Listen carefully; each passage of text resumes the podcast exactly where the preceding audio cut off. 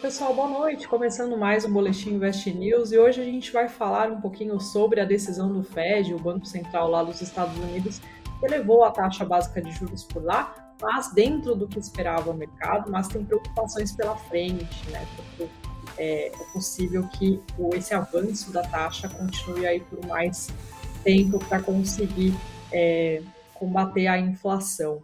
Também falamos sobre a virada do Ibovespa hoje, que estava caindo forte ali no, no, início da manhã, no começo da tarde, mas acabou revertendo a queda por conta desse anúncio dentro do esperado do Fed. E também algumas falas aí que acabaram amenizando um pouco o tom do mercado, algumas falas do, do Fernando Haddad, que foi aí é, escolhido para ser o novo ministro da Fazenda. Bom, e para falar sobre esses outros assuntos, hoje a gente tem aqui a participação do Edu Pérez, analista da Nuinvest. Oi, Edu, boa noite.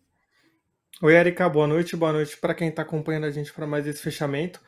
Vamos comentar, né, mais um dia onde a gente aprende a esperar o inesperado, né? Então, o Fed tem uma decisão que vem em linha com o que o mercado esperava, as bolsas lá fora caem, aqui sobe, então assim, tá bem complicado assim, ser brasileiro a gente já sabe que é bem difícil, mas investidor brasileiro tá duplamente inesperado tem que ser quase o super-herói da Marvel aí, né, para enfrentar esses dias. é. Bom, Edu, para resumir aqui, para passar a palavra para você, como né, era, já era previsto aí pelo mercado, o Federal Reserve, que é o Banco Central dos Estados Unidos, elevou as taxas de juros do país em meio ponto percentual. Isso aconteceu agora à tarde, né? O Fed acabou desacelerando o ritmo de aperto após os aumentos de 0,75 ponto percentual nas últimas quatro reuniões que eles fizeram. Ao mesmo tempo, o que, que acontece? A, pro, a projeção da taxa básica de juros para 2023 foi elevada de 4,6% para 5,1% e para 2024 também de 3,9% para 4,1%. O chefe do Federal Reserve, que é o Jeremy Powell, ele disse que é muito cedo para falar sobre corte na taxa de juros do Banco Central. E ele disse o seguinte, né? Abre aspas. Nosso foco agora é realmente mudar nossa postura, postura de política monetária para uma que seja restritiva o suficiente para garantir um retorno da inflação para as nossas metas de 2% ao longo do tempo. Não é corte de juros. Ele acabou falando isso aí é, entrevista coletiva depois do anúncio do Fed. Bom, é, é, você já até já pincelou um pouquinho aí, né, Edu? Parece que aqui o mercado reagiu bem, lá fora nem tanto, acho que um pouco por conta desse aumento aí de projeção, né, da taxa, ou seja, não vamos ter corte de taxa de juros lá nos Estados Unidos, não vamos ver, né, tão cedo. Eu queria entender, né, o mercado uhum. gostou ou não? Como é que isso deve impactar aqui para a gente, na sua visão, Edu? É, o resultado veio em linha com o que a gente esperava, né? A gente, o mercado, com uma maneira de consenso, mas é engraçado que a gente vê nesses dias exemplos de como o mercado ele cria uma narrativa para justificar um período de alta, ali alguns dias de alta, e uma dessas narrativas que o mercado vinha se empurrando era que o Banco Central norte-americano ia começar a diminuir o ritmo de juros depois ele ia já repensar no patamar máximo de juros e uma coisa levar a outra, e o mercado estava nessa expectativa. Só que o próprio Jerome Powell, é, nessas, nesses discursos que ele faz publicamente, ele vinha falando, gente, não é bem assim. É, querer saber qual que é o nível máximo de juros, a gente não tem tanta importância agora, a gente não cogita tanto, a gente cogita muito mais. É, na verdade, vocês estão comentando aí de que começar esse processo de desaceleração vai levar essas outras coisas, mas o mais importante, na verdade, é o nível máximo de juros que pode ficar além do que o mercado espera hoje e por um período maior do que o mercado também espera hoje. E aí hoje, é, justamente depois da decisão, ele fez a coletiva de imprensa e ele falou basicamente nenhuma informação nova, ele só reforçou essa mensagem. Ele falou: ó, a gente vai diminuir o ritmo de juros, mas pode ser que a gente suba para um patamar acima do que o mercado espera, e por mais tempo.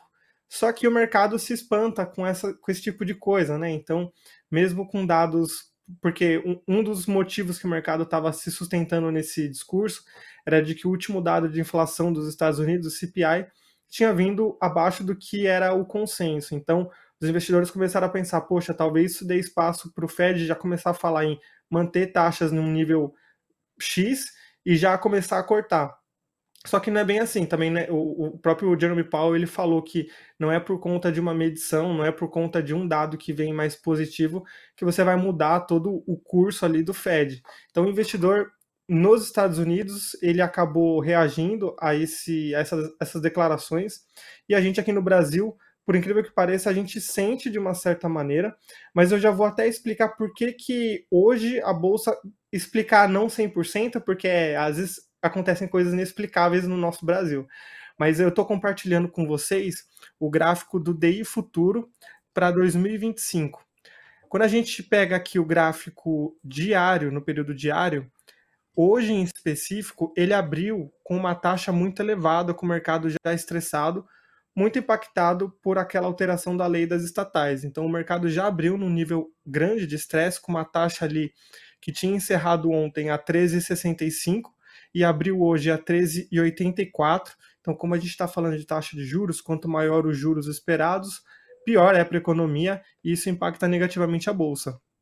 Só que quando a gente pega o gráfico, é, o, gráfico de uma hora, né, que é o que a gente pode usar aqui como parâmetro, durante todo o dia ele ficou ali em patamar elevado, perto dos 13,70, 13,80, e aí só na última hora de negociação ele caiu bem para próximo de 13,64.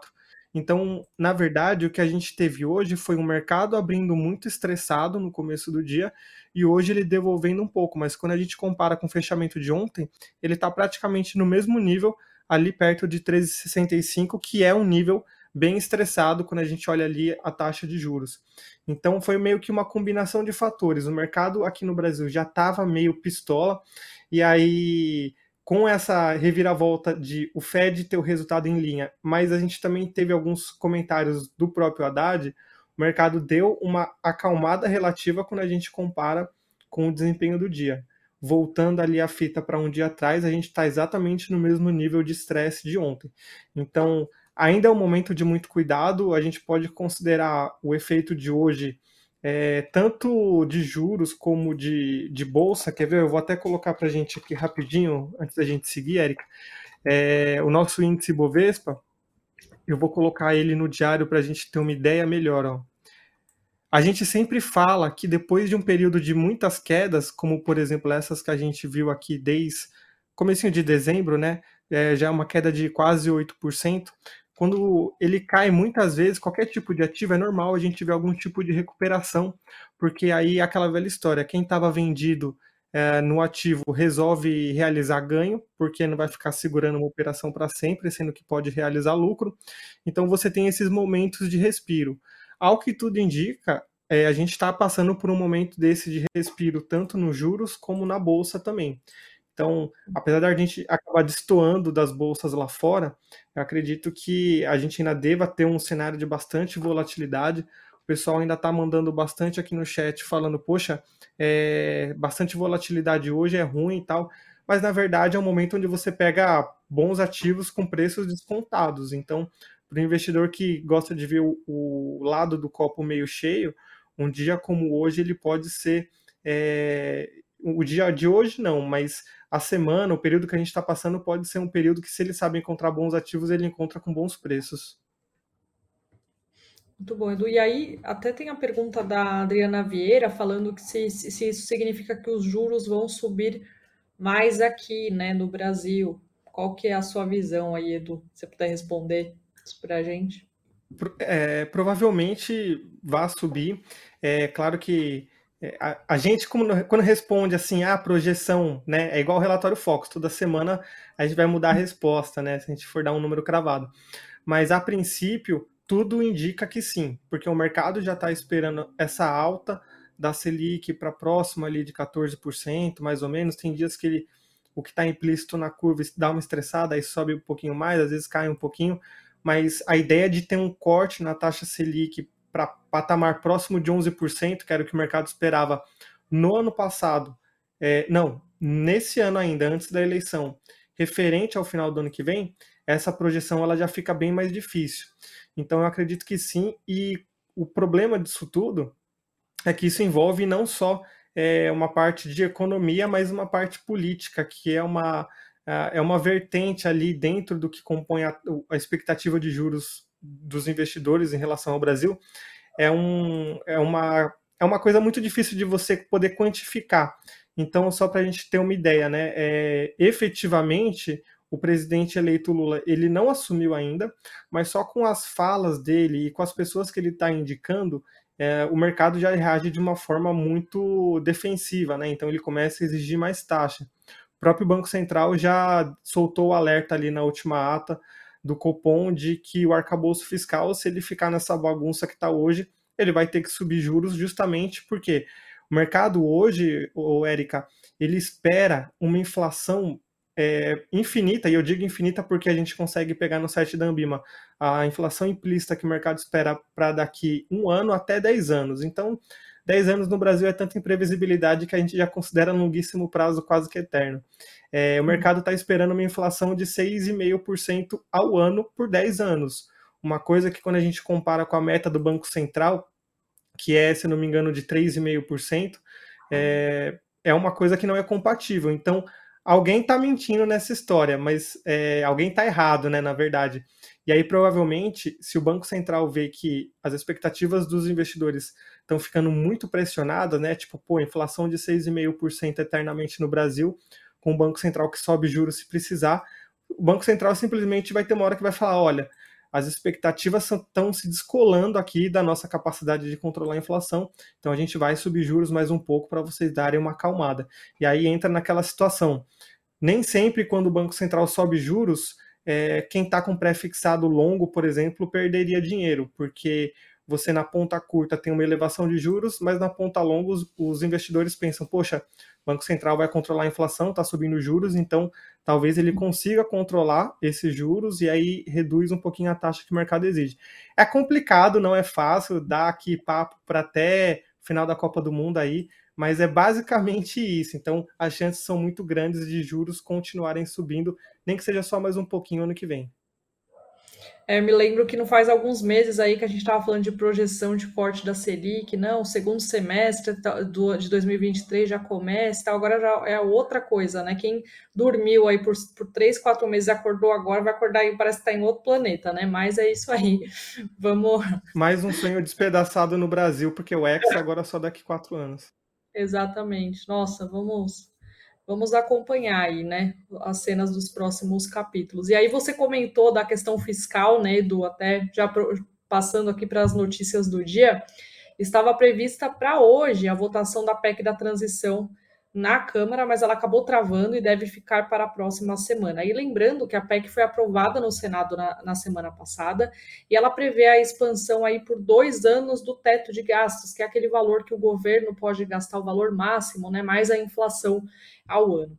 Então ela prevê é, um aumento de 146, de 145 bilhões é, para o pagamento aí do Bolsa Família de 600 reais mensais, além de outros custos é, do governo.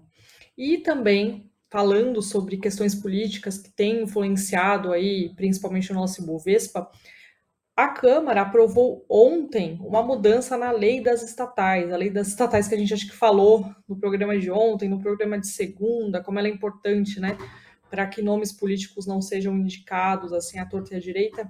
E é o seguinte, essa mudança ela reduz de 36 meses para apenas um mês a quarentena obrigatória para que pessoas vinculadas à estrutura decisória de partidos políticos ou de campanhas eleitorais assumam cargos em empresas estatais, ou seja, abre as portas aí para que o governo consiga colocar ali gente que participou da campanha, é, gente no alto escalão dessas empresas, né?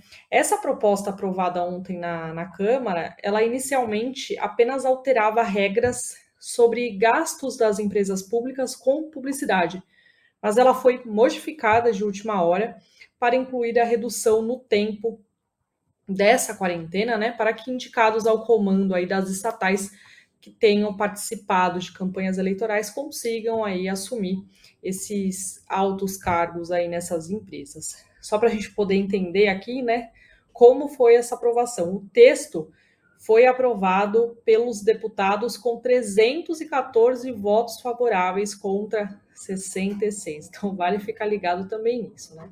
E agora ela seguiu para análise do Senado. Segundo informações da Reuters, o Senado deve também confirmar essa mudança. E aí, vale lembrar também mais uma vez que a proposta ela foi aprovada pelos deputados ontem, né, que foi o mesmo dia aí que o, que o presidente eleito, Lula, anunciou o ex-senador e ex-ministro Aloysio Mercadante para futuro presidente do Banco Nacional de Desenvolvimento Econômico e Social, o BNDES. E aí o que aconteceu hoje?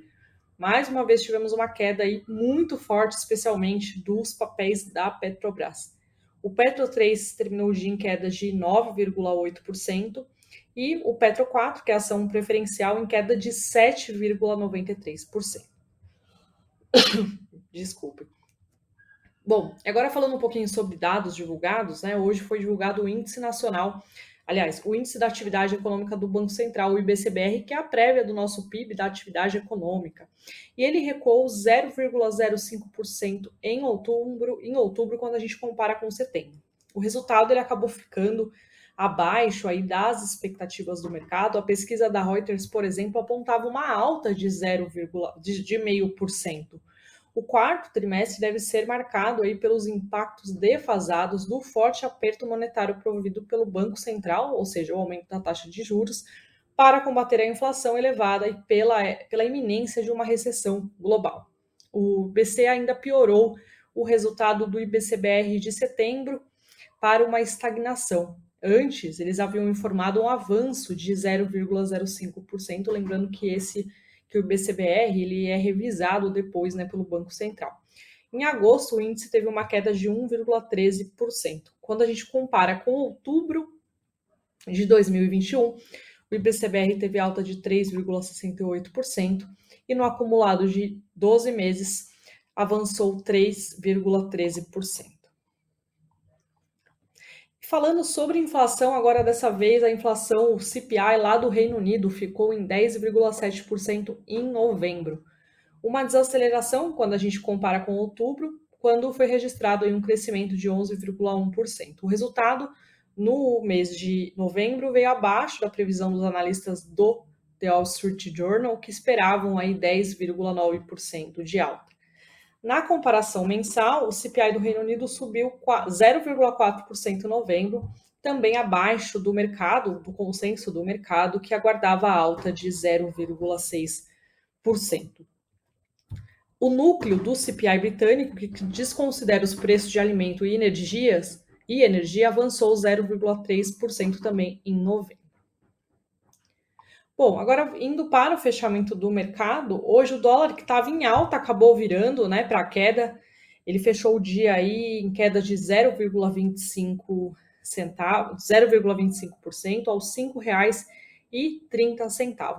O Bitcoin, por volta das 6 horas da tarde, era negociado em alta, leve alta de 0,04% aos 17.778 dólares. O Ibovespa como a gente mencionou, né? Ele acabou invertendo o viés de queda hoje, só para a gente entender, a mínima do dia, ele foi para 101.631 pontos, uma queda de 1,84%, e mas acabou fechando em alta de 0,20% aos 103.754 pontos. Que acontece? O Ibovespa ele acabou invertendo essa queda e passou a subir muito aí, influenciado pelo, por essa decisão do Fed, que veio dentro do que o mercado esperado e também pela fala mais amena do futuro ministro da Fazenda, Fernando Haddad. O Haddad ele argumentou que se houver espaço para estímulo à economia, não será pelo canal fiscal, mas pelo monetário. Em entrevista à Globo News, ele disse que governos têm que adotar medidas anticíclicas em situações específicas, como em uma pandemia ou uma guerra, mas não existe essa relação que as pessoas possam imaginar que quanto mais eu gasto, mais cresce o PIB. Isso animou um pouco aí os mercados. Tem momentos em que o Estado intervém, falou ele, né? Mas são momentos muito críticos, segundo o Haddad. E aí, no final do dia, as maiores altas do Ibovespa foram registradas pela Melius, com 7,02%, a CLC Agrícola em alta de 6,33% e a Cielo em alta também de 6,26%.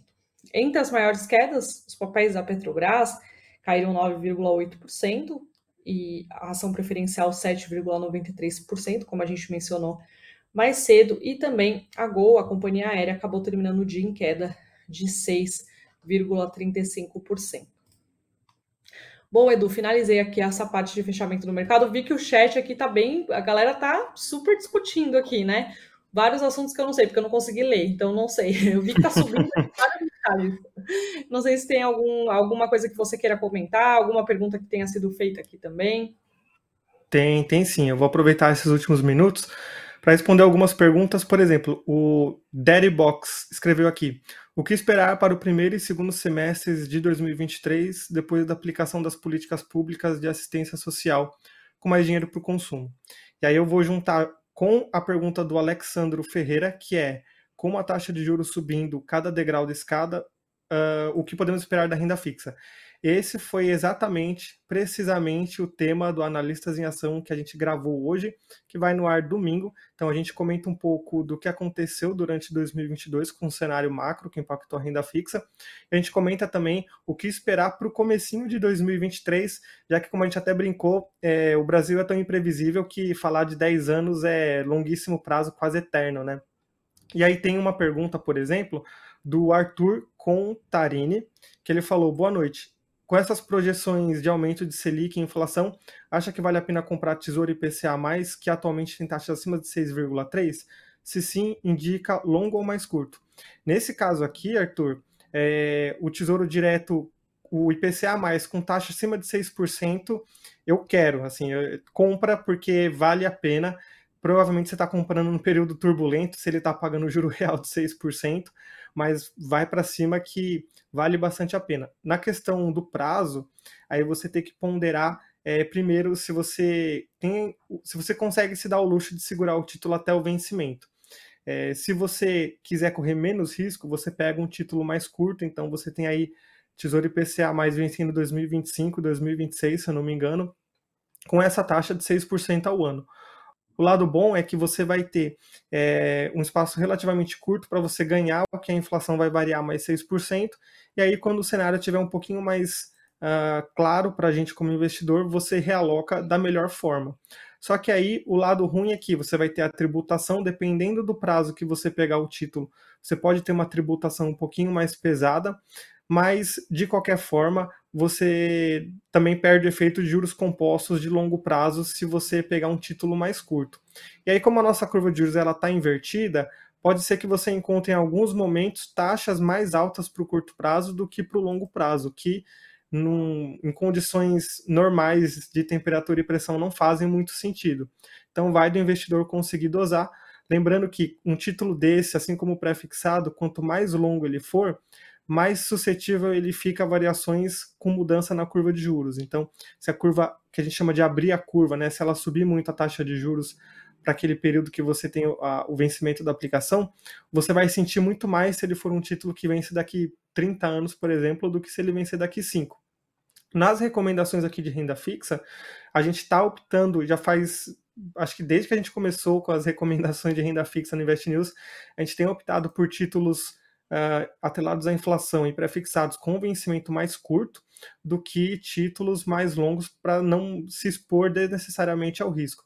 Prefiro até, é, às vezes você perde uma oportunidade agora de pegar um prefixado longuíssimo com uma taxa muito boa, mas você consegue dormir à noite com tranquilidade, tá? Então, a minha dica é, vale a pena, mas aí você só ajusta o prazo de acordo com o seu perfil e com o seu objetivo também. Bom, então, respostas dadas aqui, né, Edu? É isso. Queria agradecer, Edu, mais uma vez aí pela sua ajuda, pela sua atenção no programa de hoje aqui. Sempre bom estar de volta, e aí, precisando, é só chamar aqui. É isso aí. Queria agradecer a audiência também de todo mundo. Muitas perguntas, né? Muitos comentários. A gente não consegue responder tudo por conta do tempo também, né? Mas acho que o Edu conseguiu aí dar uma resumida é, para o pessoal de casa. É isso, Edu. Obrigada, viu, mais uma vez. E... Valeu, boa noite. Obrigada, gente. Boa noite aí. Obrigada pela audiência.